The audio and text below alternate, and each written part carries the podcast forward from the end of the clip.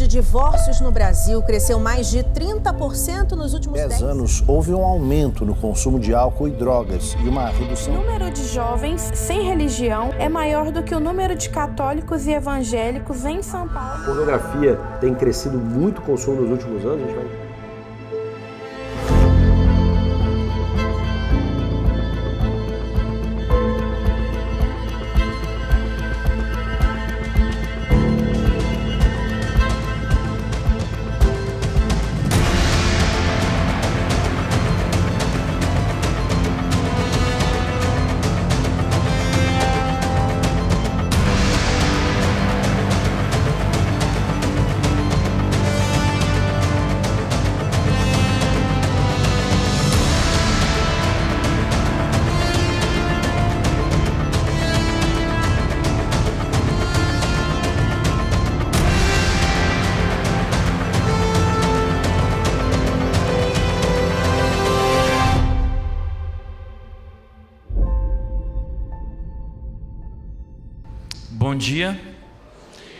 Seja muito bem-vindo à Igreja Red. Que bom tê-los aqui conosco.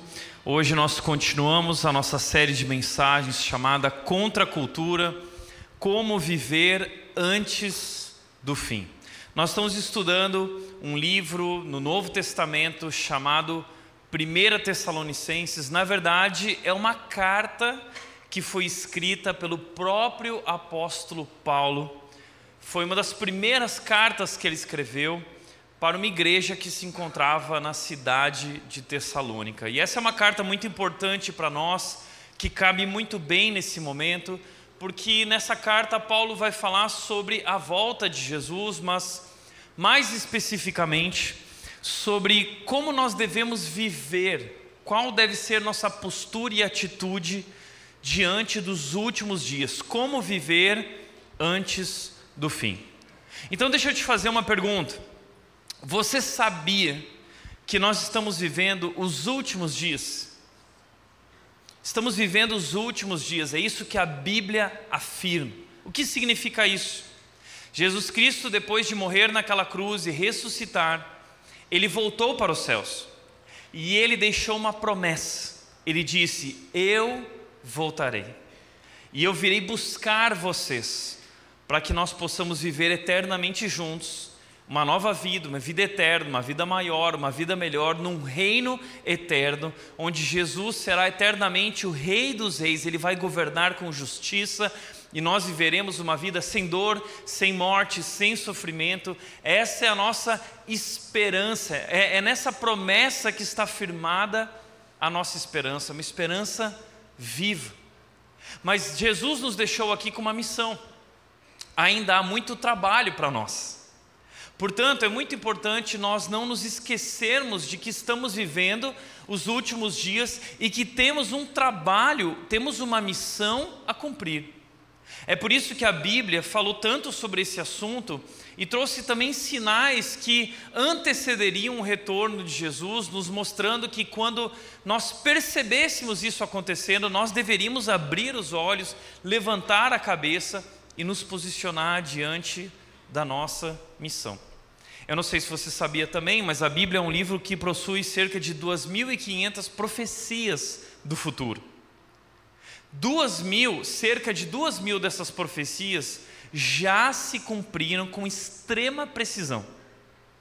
Porém, ainda resta cerca de 500 profecias e muitas delas estão relacionadas ao futuro, estão relacionadas à volta de Jesus. Jesus está voltando. E a Bíblia diz que esse momento da volta de Jesus seria um momento muito difícil. Eu tenho citado isso aqui, um texto que se encontra lá em 2 Timóteo capítulo 4, capítulos 3 e 4. Paulo, a última carta que Paulo escreveu foi a carta de 2 Timóteo. Paulo estava na prisão, prestes a ser decapitado, porque ele foi condenado por pregar o evangelho. E antes disso, Paulo descreveu para Timóteo como seria, como os últimos dias seriam dias difíceis. Deixa eu mostrar isso para você. 2 Timóteo, capítulo 3, versículos 1 a 5. O apóstolo Paulo escreveu uma carta para o jovem pastor Timóteo, dizendo o seguinte: Timóteo, a vida é difícil, mas ela vai piorar antes da volta de Jesus. E Paulo disse o seguinte: saiba que nos últimos dias haverá tempos muito difíceis. A palavra aqui, difíceis, traz a ideia de ansiedade, de preocupação. Ou seja, nós temos visto hoje é, o reflexo dessa pressão dos tempos difíceis em nós e na nossa cultura.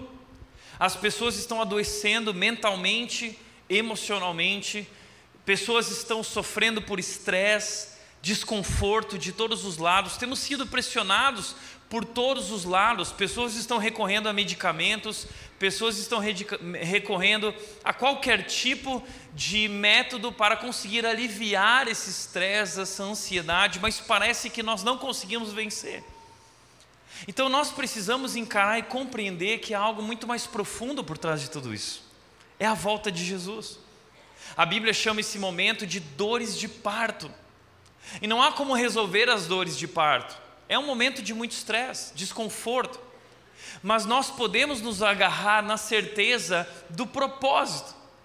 Nas dores de parto, há uma criança, uma vida nascendo, assim também uma nova vida está nascendo, um novo mundo está nascendo, e essa é a nossa alegria, é, é, é nisso que nós colocamos a nossa esperança e a nossa fé, portanto, assim nós conseguimos suportar esse momento.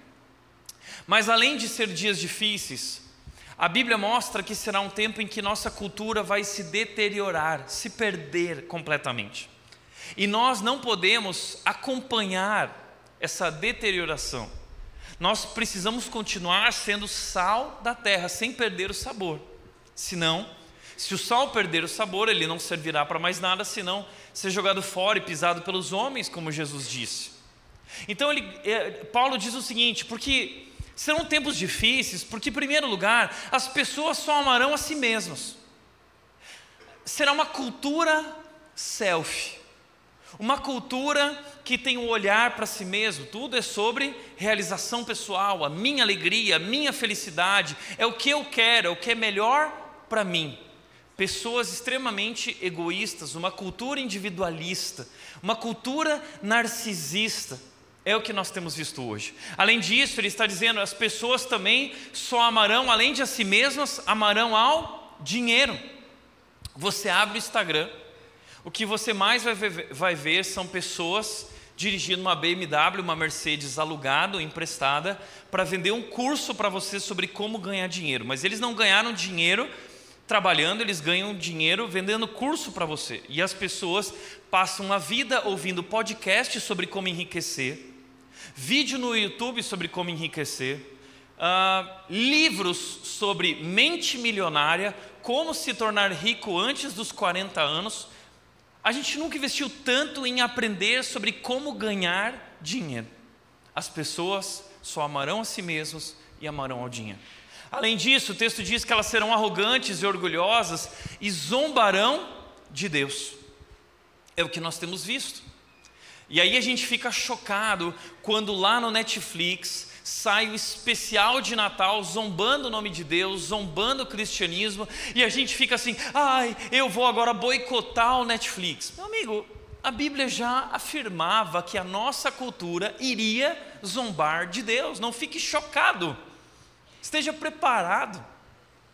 Além disso, desobedecerão a seus pais, serão ingratos e profanos, não terão afeição nem perdoarão, a ideia de que não terão mais amor, o amor se esfriará, o amor pela família se esfriará, ninguém mais vai querer ter filhos, serão pais de pet, né? e não há nada de errado, uh, você não vai para o inferno porque você ama o seu cachorro ou o seu pet, tá? mas isso mostra que nós temos perdido a capacidade de nos relacionar e de amar verdadeiramente porque achamos muito difícil amar pessoas, é mais fácil amar um pet. Então o amor se esfriará, nós não teremos mais afeição, nós não saberemos mais perdoar. Além disso, caluniarão outros e não terão autocontrole. Nós estamos vivendo a era das calúnias. No Instagram é um falando mal do outro, um criticando o outro, postando mentiras e A, vida é sobre isso, sobre criticar o outro, falar da vida do outro. Você já percebeu isso? Que tem gente que tem um Instagram que aconteceu algo há um minuto atrás, a pessoa já está comentando. Ah, o que eu acho é que a vida do fulano, a vida da ciclana, é tudo sobre falar dos outros, caluniar os outros e não terão autocontrole. O texto continua dizendo: serão cruéis e odiarão o que é bom, trairão seus amigos, serão imprudentes e cheios de si e amarão os prazeres em vez de amar a Deus. Aqui a ideia de prazeres é a ideia sexual. Serão, é, é, vão se render, serão escravos dos prazeres sexuais. É o que nós temos visto hoje através de uma cultura pornificada, uma cultura pornô. O TikTok é pornô, o Instagram é pornô, você abre as redes sociais, são mulheres dançando, são crianças seguindo a, a mesma linha de danças eróticas, sensuais, ah, é uma cultura pornificada. Os homens e as mulheres serão viciados nessa questão sexual, na imoralidade sexual, e semana que vem o assunto é esse. A primeira Tessalonicenses 4 diz o seguinte: a vontade de Deus é que vocês fujam da imoralidade sexual. Semana que vem a gente vai falar só sobre isso. Então prepare-se, ok? Nós vamos falar sobre pecados secretos na área sexual. Ah, serão religiosos apenas na aparência, mas rejeitarão o poder capaz de lhe dar verdadeiramente a devoção. Serão religiosos apenas na aparência. Ah, os evangélicos estão crescendo. Aparentemente a religião está crescendo, mas é só aparência. Ah, não há transformação. É, é, é, é só religião, é só religiosidade mas não há de fato uma nova vida nascendo, transformada, não há pessoas se tornando mais parecidas com Cristo, pelo contrário. Então veja que os últimos dias serão dias muito difíceis. E nós precisamos nos preparar. A Bíblia, quando fala sobre os últimos dias, o intuito dela falar não é nos assustar, não é nos preocupar, não é nos espantar, mas é nos preparar para o que está para acontecer. Portanto, ah, o tema central de 1 Tessalonicenses é esse: seguir a Jesus nos leva a viver de forma contracultural. Viver os últimos dias na esperança de que Cristo está voltando, significa andar na contramão do mundo. O mundo jaz no maligno, o mundo está andando na direção da perdição, da porta larga que conduz à perdição, mas nós estamos seguindo na direção da porta estreita, é um caminho na contramão do mundo, e esse, essa, esses caminhos inversos, eles se chocam. A nossa cultura cristã se choca com a cultura desse mundo.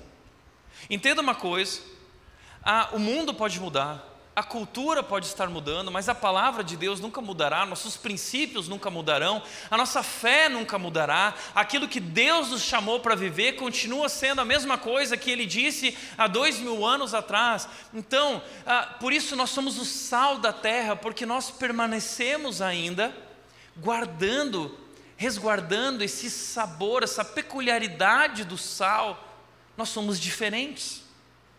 Por isso, estamos sendo chamados a viver de modo contracultural. E não pense que viver de modo contracultural é fácil. Nós vamos enfrentar perseguição, nós vamos enfrentar uh, zombaria, nós vamos enfrentar todo tipo de problemas e aflições decorrentes de sermos seguidores de Jesus. Prepare-se. E foi o que os tessalonicenses experimentaram. Eles sofrendo perseguição, muitos deles foram mortos, muitos deles foram abandonados pelas famílias, muitos deles enfrentaram hostilidades da sua vizinhança. Eles perderam seu emprego, eles estavam sofrendo prejuízo, estavam correndo risco de vida, de morte, estavam sofrendo. E sabe o que aconteceu? Paulo teve que deixar aquela cidade, porque se Paulo continuasse ali, a perseguição iria se intensificar. Então é como eu disse semana passada, quando um assaltante está com uma arma na cabeça do seu filho e o assaltante diz: largue a sua arma. Você tem que largar a arma. E aí Paulo precisou sair daquela cidade, porque senão a coisa iria piorar muito, e ele foi para Atenas. Depois de Atenas, ele foi para Corinto, mas o coração dele ficou em Tessalônica. Então, ele escreveu uma carta. E nessa carta, então, por exemplo, no capítulo 13, versículo 1, ele vai dizer: Por isso, quando não podemos mais suportar a saudade, resolvemos ficar sozinhos em Atenas e enviamos Timóteo para visitá-los. Enviamos Timóteo para saber como vocês estavam. Paulo não conseguiu completar o trabalho dele com aquelas pessoas, elas tinham se convertido, estavam crescendo, mas quando a perseguição veio, Paulo não teve outra opção senão fugir de lá, ele seria morto e toda a igreja seria morta. Então, Paulo, depois de algum tempo, envia Timóteo para saber como eles estão. Paulo está preocupado: será que eles abandonaram a fé? Timóteo vai e Timóteo volta com excelentes notícias. Timóteo diz o seguinte: Paulo, você não vai acreditar, essas pessoas estão crescendo na sua fé. No meio das piores aflições, no meio das mais turbulentas tribulações, no meio de duras e intensas tempestades e perseguição, eles estão crescendo e amadurecendo. E aí Paulo diz o seguinte: por isso, irmãos, apesar de nossos sofrimentos e dificuldades, ficamos animados, porque vocês permaneceram firmes na fé. Agora, revivemos por saber que vocês estão firmes no Senhor. A palavra firmes, firmes, firmes vai aparecer várias vezes no capítulo 3. Paulo está celebrando a Deus, agradecendo a Deus em oração, porque essa igreja está firme na sua fé. E é sobre isso que eu gostaria de falar hoje. Como nós podemos permanecer firmes diante de intensa perseguição que nós vamos enfrentar do mundo e da nossa cultura? Como nós podemos permanecer firme diante das mais intensas e duras aflições, tribulações, dificuldades, tempos difíceis que nós vamos enfrentar? Como permanecer firmes? E a imagem que eu quero que você tenha é a imagem daqueles três jovens lá no Antigo Testamento, na Babilônia, os amigos de Daniel, que quando o rei Nabucodonosor fez uma grande estátua de 27 metros com sua imagem, ele fez uma lei ordenando que todos deveriam se dobrar diante da estátua ao tocar da trombeta e adorar aquela imagem. E os amigos de Daniel decidiram não se dobrar, não se curvar, mas eles ficaram de pé, firmes, porque eles sabiam que só havia um Senhor, um único e verdadeiro Deus. Assim, por conta de descumprirem a lei, eles foram colocados na fornalha de fogo na fornalha. E o fogo não consumiu eles. Foi uma história incrível. Eles passaram através do fogo, eles atravessaram o sofrimento, e assim será conosco. O mundo em que nós vivemos quer que a gente se curve diante dos seus valores. O mundo em que nós estamos vivendo quer que a gente abra mão dos nossos princípios e da nossa fé. E a pergunta que eu te faço é: você está firme ou você está se curvando? Então a pergunta é: como permanecer firme diante da perseguição, diante da tribulação, diante das aflições. Paulo vai nos ensinar quatro passos para nós permanecermos firmes nos últimos dias. Primeira maneira de permanecer firme é compreender que as aflições fazem parte da agenda de Deus. As aflições, a perseguição, as dificuldades não são abandono de Deus são oportunidades que Deus está te dando para o teu crescimento espiritual. Faz parte do plano dele para a sua vida. Veja que o texto diz, Paulo diz nos versículos 12 e 13: Nós os enviamos para fortalecê-los e animá-los na fé, para que as dificuldades não os abalem. Não fiquem abalados diante das dificuldades. Porque vocês sabem que estamos destinados a passar por elas. Olha que interessante estamos destinados. Deus determinou, Deus permitiu que nós passemos por muitas dificuldades. Paulo continua dizendo o seguinte nos versículos 3 e 4: Quando ainda estávamos com vocês, nós os advertimos, nós avisamos que as aflições em breve viriam, e foi o que aconteceu, como bem sabem. Eles foram advertidos: olha, se preparem, aflições virão, perseguição virá, tribulações virão. E não há nada de errado acontecendo. Tudo isso faz parte do plano de Deus. Não é difícil entender isso? Porque essa é uma pergunta que muitas vezes, diante de situações assim, ah, nós levantamos, né? Por que Deus permite o sofrimento? Por quê? E essa é uma arma poderosa nas, nas mãos dos ateístas e dos agnósticos. Porque eles vão dizer o seguinte: essa é a maior prova de que Deus não existe. Porque se Deus existe, como ele permite o sofrimento? E se ele existe, então ele não é bom. Por que um Deus bom permitiria o sofrimento? Outra questão. Ou então ele não é um Deus todo-poderoso. Porque se ele é bom e o sofrimento, nós estamos sofrendo diante de tantas aflições, então talvez ele não tenha todo esse poder para agir e para transformar a nossa realidade. Isso, essa pergunta é uma pergunta importante. Muitas pessoas, por não saberem, não compreenderem a resposta dessa pergunta, acabam se tornando amarguradas. Pessoas que acabam é, vivendo em neurose, porque, peraí, será que eu posso confiar em Deus? Se Deus destinou que eu passasse por tudo isso, será que esse Deus é bom de fato? Sabe, nós precisamos responder muito bem essa pergunta. E como responder? Qual é a resposta a essa pergunta? E a primeira coisa que eu gostaria de te lembrar é que muitos homens na Bíblia fizeram essa pergunta. Um deles, por exemplo, foi Jó. Jó fez a pergunta: Deus, por quê? Elias também fez essa pergunta: por quê? E sabe que interessante? Deus não respondeu. Deus não respondeu. Quando Elias chegou na presença de Deus perguntando isso, quando Jó chegou na presença de Deus perguntando isso, a única coisa que Deus fez foi dizer o seguinte: Jó, olha para mim. Elias, olha para mim, contemple a minha grandeza. Quem foi que colocou as cabras no alto das montanhas? Quem foi que estabeleceu as estrelas e os planetas no universo? Quem foi que criou o sol? Quem foi que estabeleceu os dias e as estações do ano? Deus vai mostrando para Jó a sua grandeza, a sua soberania, o seu poder e mostrando que, como seres humanos, somos incapazes de compreender, mas podemos crer na sua bondade, no seu poder, no seu caráter. E então o que ele mostra para Jó, e o que ele mostra através de Jó e através de Elias, é que a pergunta certa não é por quê, mas a pergunta certa é para quê?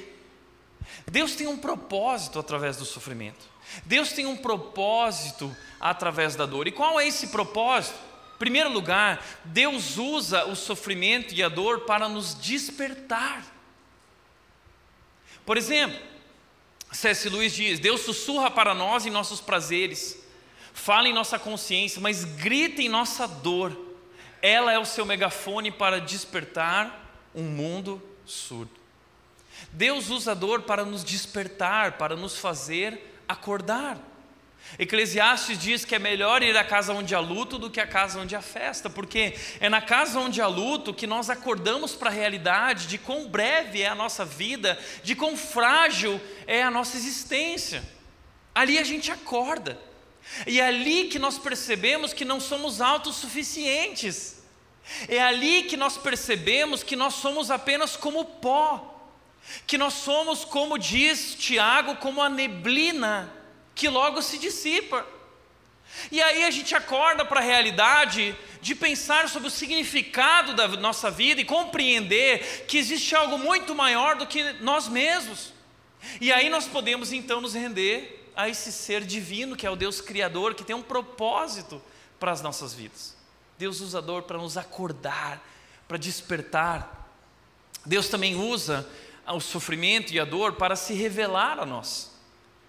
Por que Deus então permite? Como disse uh, o Tim Keller, você não percebe que Jesus é tudo o que você precisa, até que Jesus seja tudo o que você tem. Você não percebe que Jesus é tudo o que você precisa, até Jesus ser tudo o que você tem. Já ouviu aquele slogan, aquela frase que diz: se não é pelo por amor, é pela dor. Sabe que é clichê, mas é verdade. Porque nós não nos voltamos completamente a Deus, inteiramente a Deus, enquanto Ele não se torna tudo que nós temos. Nós nos apoiamos na nossa riqueza, nós temos tudo que nós precisamos para viver. No fundo, quem precisa de Deus? Não é? Eu posso conquistar por mim mesmo, eu posso realizar por mim mesmo. Eu tenho meus sonhos, eu tenho meus objetivos. No mundo em que nós vivemos hoje, tão estruturado, tão desenvolvido, nós não precisamos mais de Deus. Mas é somente no momento da dor e do sofrimento que a gente desperta, porque é mais importante e a gente se volta para Deus. Então Deus usa o sofrimento para nos despertar, para se revelar a nós, para apresentar a nós quem Ele realmente é e o quanto nós precisamos dele e para nos ensinar. O tempo de sofrimento nós chamamos de a escola do deserto. A escola do deserto está presente por toda a Bíblia, seja no povo que Deus tirou do Egito, levando para a terra de Canaã, eles foram matriculados na escola do deserto. Por quê? Porque Deus tirou o povo de Israel do Egito em um dia, mas demorou 40 anos para tirar o Egito de dentro deles. E assim é em nossas vidas hoje. Deus nos salvou quando nós cremos em Cristo, mas demora uma vida inteira para Deus tirar o mundo de dentro da gente, o pecado de dentro da gente, nos santificando, nos transformando, nos tornando mais semelhantes a Cristo Jesus. E Ele usa a dor para para o nosso crescimento espiritual, para o nosso amadurecimento. Portanto, a frase que eu quero deixar hoje principal para você é essa: avalie tuas aflições pelo quanto você cresceu e não pelo quanto doeu. Avalie tuas aflições não pela intensidade do sofrimento, mas pela oportunidade de amadurecimento, pelo quanto você amadureceu. Deus usa a dor para nos ensinar, para nos fazer crescer. Você já parou para pensar no seguinte: existe um slogan ah, entre a turma do crossfit e a turma da academia que diz o seguinte: no pain, no gain. Ou seja, sem dor, sem ganho. Quando você está malhando, dói. E se não doeu, você não está malhando direito. Porque o processo de crescimento do músculo se dá por meio da cisão do músculo e dessa dor que, que é provocada através do exercício físico. Bom, eu não sou personal, também não sou dessa área da saúde, eu não sei explicar direito como isso acontece, mas o fato é esse. A grosso modo, né, o que acontece é que através desse processo de dor, o músculo cresce e se desenvolve. Da mesma forma é com a nossa fé. É através da dor que o músculo da nossa fé, que nossos músculos espirituais se desenvolvem. E por último, Deus usa o sofrimento para nos usar. Deus permite o sofrimento porque o sofrimento nos torna humanos. O sofrimento nos torna mais sensíveis às pessoas ao nosso redor. Porque quando eu estou sofrendo, eu entendo quem está passando também por aquilo que eu estou passando, eu me identifico, eu me conecto de maneira melhor com essas pessoas, não é verdade? Quem já passou pelo câncer, quando está com alguém que já passou pelo câncer, olha nos olhos e diz assim: Eu sei pelo que você passou. Alguém na nossa igreja que já perdeu um filho, sabe olhar para outra pessoa que já perdeu um filho e se conecta com essa pessoa num abraço mais forte, mais real, mais autêntico, porque sabe o quanto dói. E Deus usa a dor para nos conectar.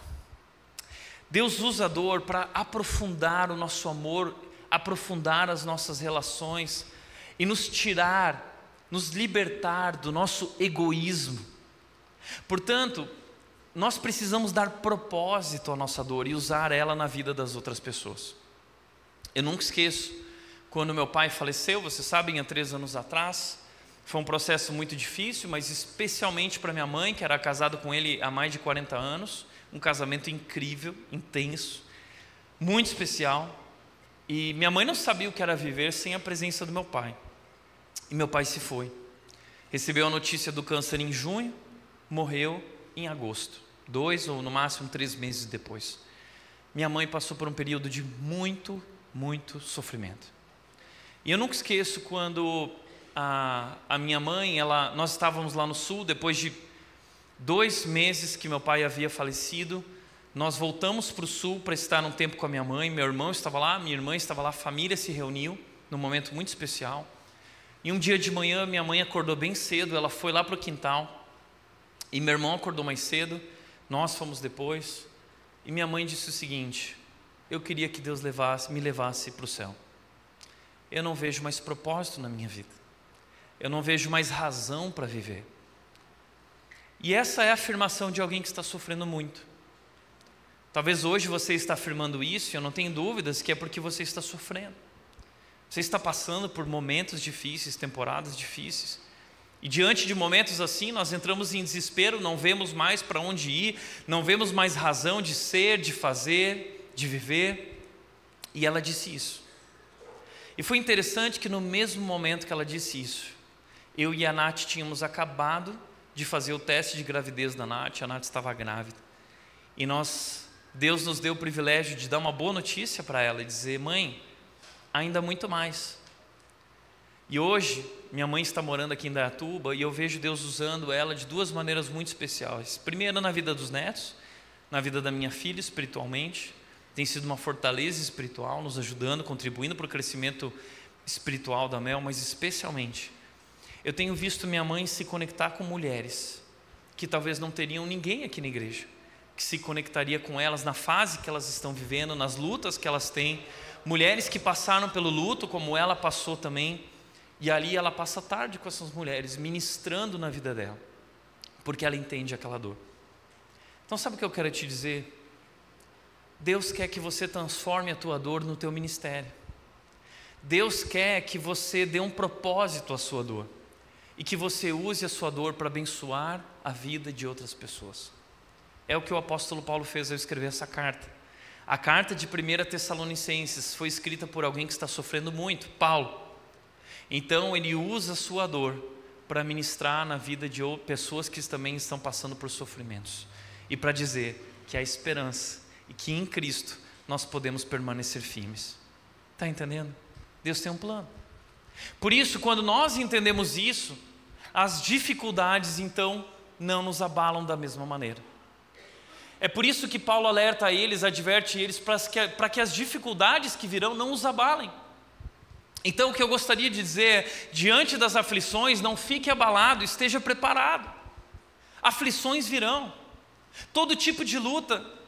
E a Bíblia diz: tenham por motivo de alegria quando passarem por todo tipo de provação. Tiago capítulo 1, versículo 2. Todo tipo crises financeiras. Talvez você está num momento de crise financeira, talvez você perdeu o seu emprego e não consegue recolocação. Talvez você está passando ou passou pelo divórcio, você foi abandonado pelo seu cônjuge. Talvez você perdeu alguém que você amava, está atravessando luto.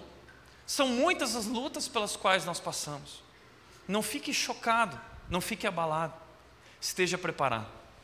Minha mãe se preparou para enfrentar as aflições, não naquele momento, mas nos 40 anos, 50 anos anteriores de vida dela.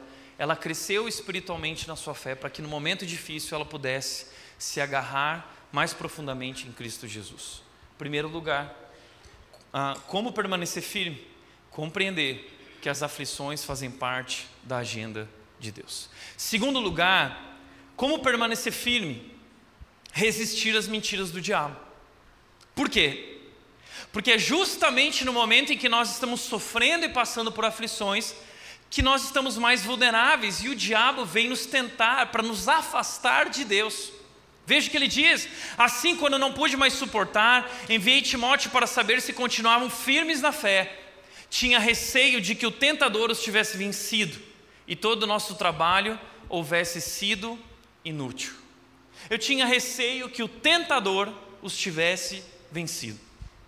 Entenda isso. O sofrimento nos deixa vulneráveis. Quando estamos sofrendo, nós estamos vulneráveis. Se você está passando pelo divórcio ou passou, você está vulnerável. Se você perdeu alguém que amava, você está vulnerável. Se você está passando por desemprego ou qualquer outro tipo de luta, você está vulnerável. E exatamente nesse momento que o diabo vai se aproximar de você para tentar te afastar de Deus. para tentar semear mentiras na sua mente, para tentar de alguma maneira acusar você. E talvez você está vivendo isso, você não está vivendo isso, você percebe isso. Muitos pensamentos vêm na sua mente nesse momento, você se, se torna confuso. Talvez você está confuso. São vozes falando com você. Sabe que Jesus passou por isso, essa é a obra do diabo. Quando Jesus foi para o deserto, e ele estava ali sofrendo por conta de não comer, estava com fome, estava passando por um momento de solitude, e exatamente ali nesse momento de vulnerabilidade que o diabo vem e ataca o próprio Jesus e vai tentar ele. E onde que o diabo ataca? Ataca na nossa identidade, porque ele diz o seguinte: se realmente você é o filho de Deus, porque Deus tinha acabado de falar em Mateus 4, Deus tinha dito assim, Mateus final do 3, dizia assim: Esse é o meu filho amado em quem eu tenho prazer. Aí o Espírito leva Jesus para o deserto e o diabo chega em Jesus e fala assim: Se realmente você é o filho de Deus, se realmente você é aquilo que Deus disse, então transforma essas pedras em pães, prova que você é. E o tempo todo o diabo fica provando ele. E o diabo fica tentando colocar ele contra Deus e dizendo o seguinte: puxa, se você é o filho amado de Deus, o Pai te ama mesmo, porque você está passando pelo deserto, privação. Olha tudo que eu vou te dar. Eu vou te dar todos os reinos. Teu pai não te deu nada. Você está aqui sem nada. Eu vou te dar tudo. O diabo tenta nos colocar contra Deus. Foi o que ele fez no jardim do Éden, não foi? Com Adão e Eva. O que foi que Deus disse? Ah, não, não tem problema comer. Ele tenta nos colocar contra Deus, ele tenta distorcer a palavra de Deus e ele semeia mentiras na nossa mente, no nosso coração para nos destruir. Deus quer, através do sofrimento, nos fazer crescer, mas o diabo usa o sofrimento para nos destruir, para nos desencorajar, para nos afastar de Deus e uns dos outros. Portanto, nós precisamos estar atentos às mentiras do diabo. No nosso livro, Jesus não é quem você pensa, há uma imagem que representa muito bem isso, essas vozes, essas mentiras que o diabo tenta semear em nós. Deus te abandonou, Deus não se importa com você, você não merece nada, mas a voz que nós precisamos ouvir é essa voz de, de, de Deus que diz: Você é meu filho amado. Então, se você está passando por isso, eu quero te ensinar a fazer um exercício muito importante que pode mudar, não pode, que vai mudar a tua vida se você praticá-lo verdadeiramente. Qual é esse exercício, tá?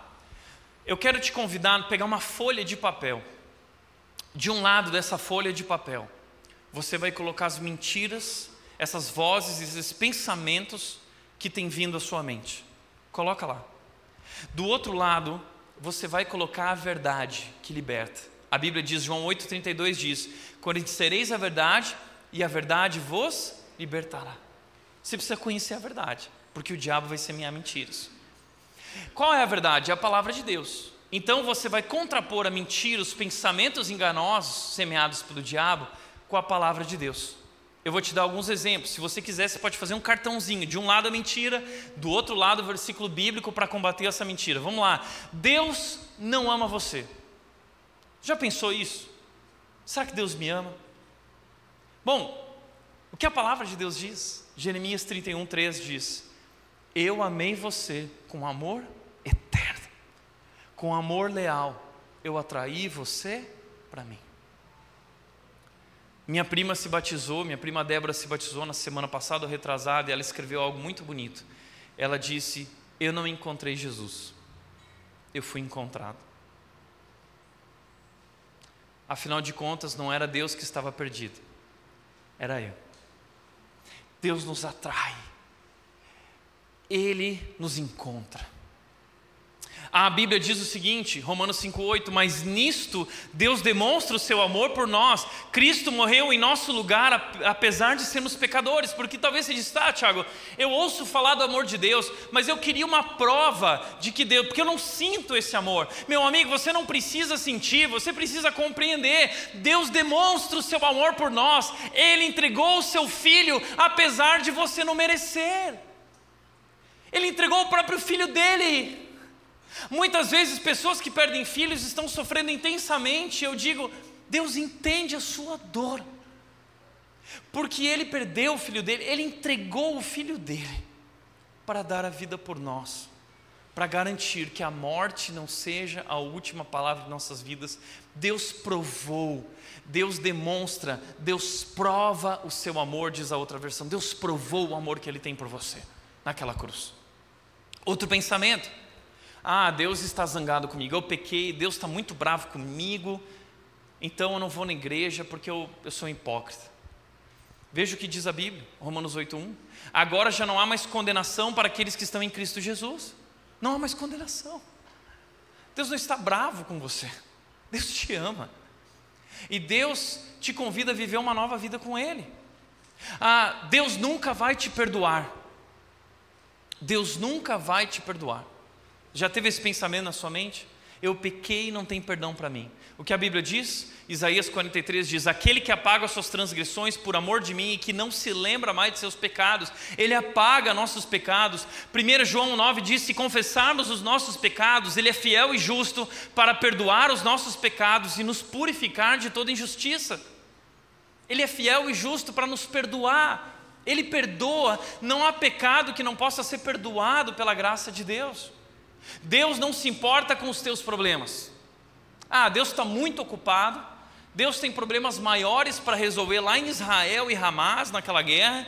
Então, o que são os meus problemas perto dos, das, dos grandes conflitos no mundo? Que a Bíblia diz sobre isso? Lancem sobre ele toda a sua ansiedade e problemas, porque ele está cuidando de vocês. Deus se importa. Deus está cuidando de você e te convida a lançar sobre ele as tuas preocupações. Você não pode confiar na Bíblia. O que a Bíblia diz? Toda escritura é inspirada por Deus e útil para o ensino, para a repreensão, para a correção e para a instrução na justiça. Você pode confiar. Ah, você nunca vai mudar. Você nunca vai conseguir mudar. Desiste. O que a Bíblia diz, estou convencido de que aquele que começou a boa obra em vocês vai completá-la até o dia de Cristo Jesus. Você vai mudar, é uma promessa, porque não depende apenas de você, é Deus o autor e o consumador da nossa fé, é Ele quem garante a tua transformação. Você não tem valor, você não tem valor nenhum, ninguém dá bola para você. Vocês são muito mais valiosos que um bando inteiro de pardais. Quando Jesus diz no versículo 30, Mateus 10, 30, ele diz: Deus conhece cada fio da sua cabeça. Isso é tão importante, tão amado por Deus, tão valioso, que Ele conhece cada fio de cabelo da tua cabeça. Em alguns casos é mais fácil. Ah, Mas Deus te ama. Além disso, suas orações são inúteis. Não adianta orar, para de orar, não adianta, Deus não está te ouvindo. Estamos certos de que Ele nos ouve sempre que lhe pedimos algo conforme a Sua vontade. Estamos certos de que Ele nos ouve. Outra mentira, você deve tirar a sua vida, tire sua vida. Quantas pessoas estão passando por isso, pensando em tirar a vida, e o diabo fica martelando: tire sua vida, tire a sua vida, você não tem valor, Deus não se importa com você, tire a sua vida, tire a sua vida, o que a Bíblia diz. Porque sou eu que conheço os planos que tenho para você, diz o Senhor planos de fazê-los prosperar e não de lhes causar dano, planos de dar a vocês esperança e um futuro. Deus tem um plano para a sua vida. Deus quer te dar um futuro, esperança. Não tire sua vida. Renda-se a esse Deus poderoso que te ama, que tem um plano para a sua vida. E sabe que esse versículo é muito importante, sabe por quê? Sabe quando esse versículo foi dito para o povo de Israel? Quando Deus revela ao povo que vai enviar eles para a Babilônia, para sofrer na Babilônia. E aí Deus está dizendo: não duvidem do que eu estou fazendo. Eu sei que não parece, parece abandono divino, mas só eu sei o plano que eu tenho para vocês. E eu sei que vocês precisam passar pela dor para serem transformados. Eu é que sei os planos que tenho para vocês. Essas são as mentiras. E é assim que a gente combate as mentiras do diabo. Portanto, pratique esse exercício, confiando na verdade que liberta. Terceiro lugar, buscar crescimento espiritual. Como nós podemos permanecer firmes? Primeiro, compreender que as aflições fazem parte da agenda de Deus. Segundo, combater as mentiras do diabo, resistir. E terceiro, buscar crescimento espiritual. As aflições fazem parte da agenda de Deus com o propósito de nos fazer crescer. Portanto, você não deve medir as aflições pelo quanto doeu, mas pelo quanto você cresceu. E a pergunta que eu quero te fazer é: você está crescendo, aproveitando as oportunidades que Deus te dá para crescer espiritualmente? O texto diz: Agora, porém, Timóteo voltou trazendo boas notícias a respeito de sua fé e seu amor. Eles estão crescendo espiritualmente. A fé cresceu, o amor cresceu. Eles aproveitaram as oportunidades no meio das mais turbulentas tempestades, mais intensas tribulações, eles aproveitaram as oportunidades para crescer. Você está crescendo. É interessante isso, a gente está crescendo em várias áreas, a gente está crescendo na área profissional, você está crescendo na área financeira, está estudando, vendo vídeo, mas você está crescendo espiritualmente? E a pergunta aqui é: o que é crescer espiritualmente? Precisamos definir o que significa crescimento espiritual. E a melhor definição de crescimento espiritual que eu já li é essa: crescimento espiritual não é se tornar uma versão melhor de você, é sobre se tornar mais semelhante a Cristo. Isso é crescimento espiritual. Deus não quer criar uma versão melhor de você. Deus quer te tornar mais parecido com Cristo. E através de todas as tribulações e aflições, é isso que Ele está fazendo, Ele está forjando o caráter de Cristo na sua vida. Isso é crescimento espiritual. A pergunta que eu devo fazer é: estou a cada dia me tornando mais parecido com Jesus? Por isso, para com esse papo de eu estou melhorando. Deus não quer que você melhore. Deus quer que você morra. Porque é só quando você morrer que Cristo pode viver através de você. Por isso, Paulo disse: Fui crucificado com Cristo, assim já não sou eu mais quem vive, mas Cristo vive em mim.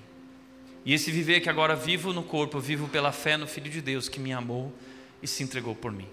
Não é sobre melhorar, é sobre nascer de novo, é sobre a vida de Cristo frutificar em nós. E isso acontece por meio do Espírito Santo. Como que se dá esse crescimento espiritual? Em que áreas Deus quer nos fazer crescer? Deus quer nos fazer crescer em três áreas. Ele quer aperfeiçoar a nossa fé, ele quer aprofundar o nosso amor e as nossas relações, nos aproximando, nos conectando, nos fazendo mais fortes juntos. Ele disse isso em, no versículo 12: que o Senhor os faça crescer e transbordar o amor que vocês têm uns pelos outros, transbordar em amor. E Deus quer, além de aprimorar a nossa fé ampliar nosso amor, forjar um coração íntegro em nós. Deus quer produzir santidade em nós. Veja o que ele diz no versículo 13: E como resultado, que Deus nosso Pai torne seu coração forte, irrepreensível e santo diante dele, para quando nosso Senhor Jesus voltar com todo o seu povo santo. Deus não está comprometido com a sua felicidade, Deus está comprometido com a tua santidade, com a tua maturidade, Ele está comprometido em te fazer parecido com Cristo. É por isso que ele disse em Romanos 8, 28: Todas as coisas cooperam para o bem. Que bem! O propósito dele, nos tornar mais parecidos com Cristo. Todas as coisas na sua vida, tudo que você está vivendo, toda pressão que está sobre você, é porque Deus tem um propósito de te tornar mais parecido com Jesus e te fazer santo. Agora, como crescer espiritualmente? Eu quero crescer. Algumas coisas que você precisa entender. Primeiro, o crescimento espiritual é intencional. 1 Pedro 2 diz que, como crianças recém-nascidas, nós precisamos desejar o genuíno leite espiritual. É aquele desespero pelo TT. A mulher é desesperada pelo TT. Nós deveríamos ser desesperados pelo nosso TT, que é a palavra de Deus. Desesperado por estudar, por crescer. E buscar esse crescimento, porque o crescimento espiritual não acontece por osmose. Não basta vir à igreja. Não é vindo à igreja que você vai crescer espiritualmente. Você precisa fazer parte disso. Você precisa servir, você precisa estudar. Você precisa na tua casa abrir a palavra de Deus todos os dias. A palavra de Deus não pode estar apenas aberta nesta casa, ela precisa estar aberta na tua casa. Nós não podemos cantar e adorar a Deus apenas nessa casa, você precisa adorar a Deus na tua casa. Ontem à noite, ontem final da tarde, a Nath foi trabalhar, eu fiquei sozinho com a Mel e eu fiz algo diferente com ela. Eu fiz um cultinho com ela e eu botei algumas músicas no YouTube de adoração a Deus e eu ficava adorando a Deus. E ela ficava olhando assim as músicas e ela olhava para mim. Aí ela levantava a mão junto comigo para adorar a Deus. Mas crescimento espiritual é intencional. A gente precisa buscar. Crescimento espiritual é gradual. É um passo de cada vez. Você não vai mudar da noite para o dia. Mas gradualmente, a palavra de Deus diz em 2 Coríntios 3,18: nós vamos sendo transformados a cada dia, se tornando de glória em glória, se tornando mais parecido com Cristo. Crescimento espiritual é relacional, não dá para crescer sozinho. Hebreus 10, 24 e 25 vai dizer que, conforme se aproxima o dia em que Cristo está voltando, nós precisamos encorajar uns aos outros e nos manter juntos na casa de Deus. Não dá para crescer sozinho. Esse papo de, ah, eu não preciso da igreja, eu estou crescendo em casa. Você não está crescendo. Isso é uma mentira do diabo. Portanto, como disse o Rick Warren, o real crescimento espiritual jamais será uma busca individual e solitária. A maturidade é alcançada por meio dos relacionamentos e da vida em comunidade. Conecte-se. Pequeno grupo, Ministério do Vôlei, como falamos semana passada, conecte-se, viva esses relacionamentos, cresça. É através desses relacionamentos, desses, dessa proximidade que nós vamos sendo trabalhados, transformados. E sabe, comprometa-se com a igreja. Porque um dos dados que tem aparecido é que as pessoas estão abandonando a igreja ou estão construindo uma relação com a igreja que é uma relação ah, de self-service. Eu acordo de manhã, eu não sou membro da rede. Eu penso assim, o que eu estou afim hoje? Eu estou afim hoje de uma palavra bacana, ou estou afim de um louvorzão, ou estou afim de revelação. Se for revelação, eu vou lá na igreja do Reteté. Né?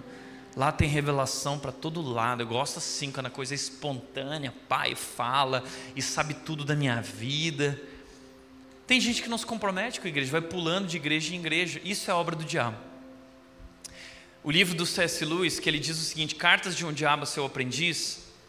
O, o demôniozão que está é uma ficção. Ele está ensinando os sobrinhos dele. E ele diz o seguinte: a igreja é inevitável. Os crentes vão querer ir para a igreja. Mas então faça o seguinte: olha o que ele diz. Se um homem não pode ser curado do mal de frequentar a igreja, a melhor coisa depois disso é enviá-lo por toda a vizinhança em busca de uma igreja que lhe seja apropriada, até que ele se torne um provador de igrejas. Você é um provador de igrejas?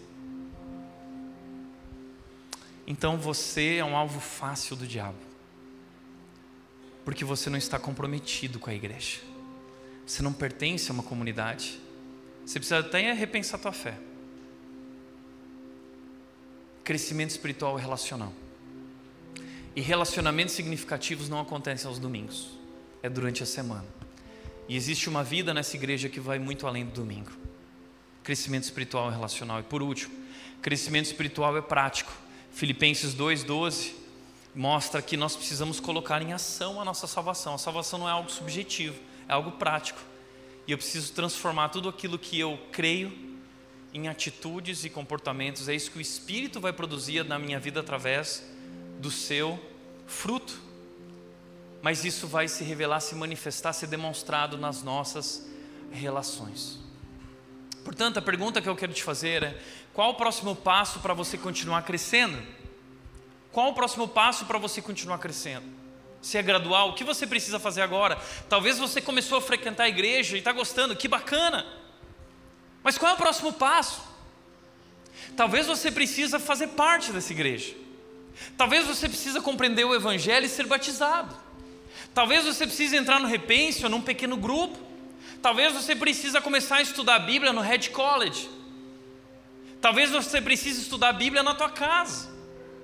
Talvez você precisa construir relacionamentos significativos. Qual é o próximo passo na tua jornada de crescimento espiritual? Dê esse passo. Talvez você precise ouvir menos podcasts sobre como ficar rico e começar a ler mais a Bíblia sobre como se tornar santo. Quarto e último lugar, manter uma vida de oração. 1 Tessalonicenses 3,10 diz: Noite e dia oramos por vocês com fervor, pedindo que possamos vê-los novamente a fim de ajudá-los a aperfeiçoar a fé. Noite e dias oramos por vocês com fervor. Como permanecer firme diante das aflições? Primeiro, compreender que as aflições fazem parte da agenda de Deus. Segundo, resistir às mentiras do diabo. Terceiro, buscar crescimento espiritual. E quarto, cultivar uma vida de oração.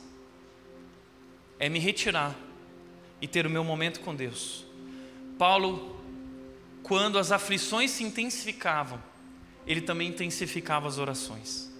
E ele orava com fervor noite e dia. Esse é o segredo de Paulo. Paulo disse isso lá em Filipenses 4. Ele disse o seguinte: Eu aprendi o segredo de viver contente em toda e qualquer situação. Ele diz: Tudo posso naquele que me fortalece. Ou o que significa? Eu sou capaz de enfrentar qualquer tribulação, das piores, através daquele que me fortalece. E como fortalece? através de uma vida de oração, com fervor, noite e dia.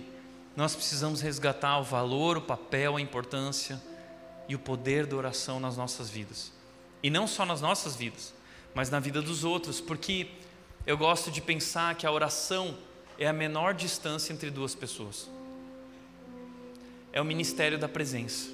Nem sempre eu preciso estar presente na vida de alguém para fazer diferença na vida dela. Às vezes eu posso orar. Você pode orar por aquele que está sofrendo. Paulo está orando por essas pessoas noite e dia. Ele não pode estar presente, então ele ora.